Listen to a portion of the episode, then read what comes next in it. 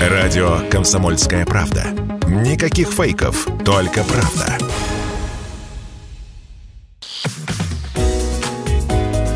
Здоровый разговор. Всем привет, это «Здоровый разговор», меня зовут Мария Баченина. Сезон клещей открыт, и я решила, не будет лишним напомнить вам главные мифы о клещах, которые переходят из поколения в поколение. Многие серьезно недооценивают, насколько опасен укус клеща. Не надо так. Миф первый – клещи водятся только в глубоком лесу. Увы, нет. Клеща можно поймать даже в городском парке. Они любят влажные места, овраги, поляны, лужайки, которые находятся в тени, заросли рядом с водоемами.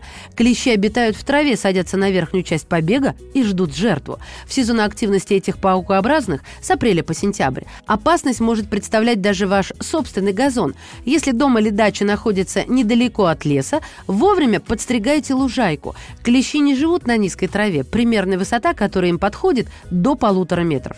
Миф 2. Хорошо, что я сделал прививку от клещей, можно ничего не бояться. М, только отчасти. Прививкой вы можете обезопасить себя от энцефалита. В этом случае, если вас укусит энцефалитный клещ, вы не заболеете. Однако клещи переносят много разных инфекций, многие из которых могут сопровождаться осложнениями, а в некоторых случаях привести даже к летальному исходу. Миф 3. Клещи атакуют белый цвет, надену темное, и все будет окей. Никто точно не помнит, откуда пошла эта городская легенда, но с радостью ее друг другу пересказывают. А ирония в том, что клещи вообще не различают цвета. Их зрительный аппарат слишком примитивен. На самом деле лучше поступать наоборот. Надевать светлое – Наденьте светлую одежду во время выезда на природу. На белом фоне паразита будет проще заметить. Миф 4. Если сразу вытащить клеща, он не успеет меня заразить. К сожалению, для заражения достаточно пары минут. Клещ погружает свой хоботок в кожу человека и пускает выделение слюнных желез. Если он инфицирован, вместе со слюной в кровь поступают частицы вирусов или опасные бактерии. Кстати, укус может абсолютно не ощущаться, поскольку клещи выделяют обезболивающий секрет.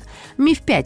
Клеща можно достать и самому, просто нужно капать на него растительным маслом. Угу. Или смазать вазелином. Кровосос сразу отцепится.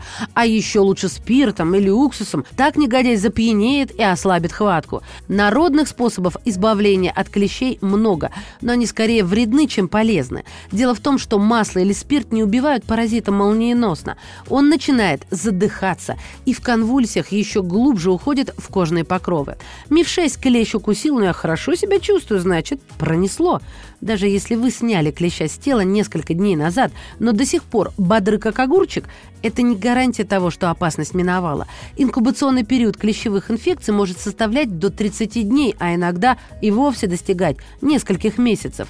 И МИФ-7 нанесу спрей от насекомых, и ни один клещ меня не тронет. Репеллент нанести можно, хуже не будет.